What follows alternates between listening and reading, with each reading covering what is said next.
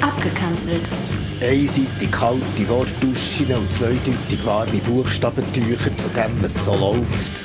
Oder eben nicht. RefLab. Der Josef, eh ja, der Josef.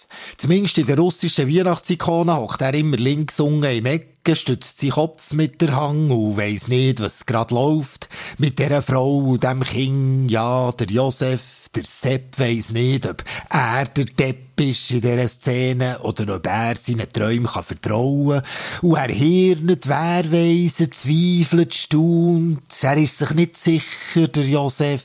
Sternenlicht, weit gereiste Magier hin oder her. Der Josef hat Freude. Ja, am Jan und an der Jana ist ein guter Vater, unterstützt, hilft, lässt los und zieht an, wenn es muss sein, ist voll dabei, wobei er gar nicht der Vater ist. Rein biologisch. Aber er weiss das nicht, da gibt's kein Wehrweisen, Hirne und Zweifel, nein. Er hängt sich rein, macht mit ihnen, was sie erwarten, spielt im Garten, lehrt am Tisch, zeigt ihnen, wie warten und wie's so ist. Zahlen sind ungenau, aber 1 bis 2 Prozent werden sie, Männer und ihre Kinder, die biologisch nicht zusammenpassen. Aber sozial durchs Leben gehen, lauter Josefs also, die keine Träume hatten oder Engel etwas offenbaren, sondern vertrauen, dass die Kinder zu ihnen gehören und das tun sie auch, unabhängig von dem, was die Frau nicht sagen will. Und wenn es rauskommt, ist das meistens blöd, bös bis tragisch, aber der Josef bleibt der Vater vom Jan oder der Jana. Beziehung ist viel mehr als Biologie. Entscheidend ist es, soziale Vater zu sein.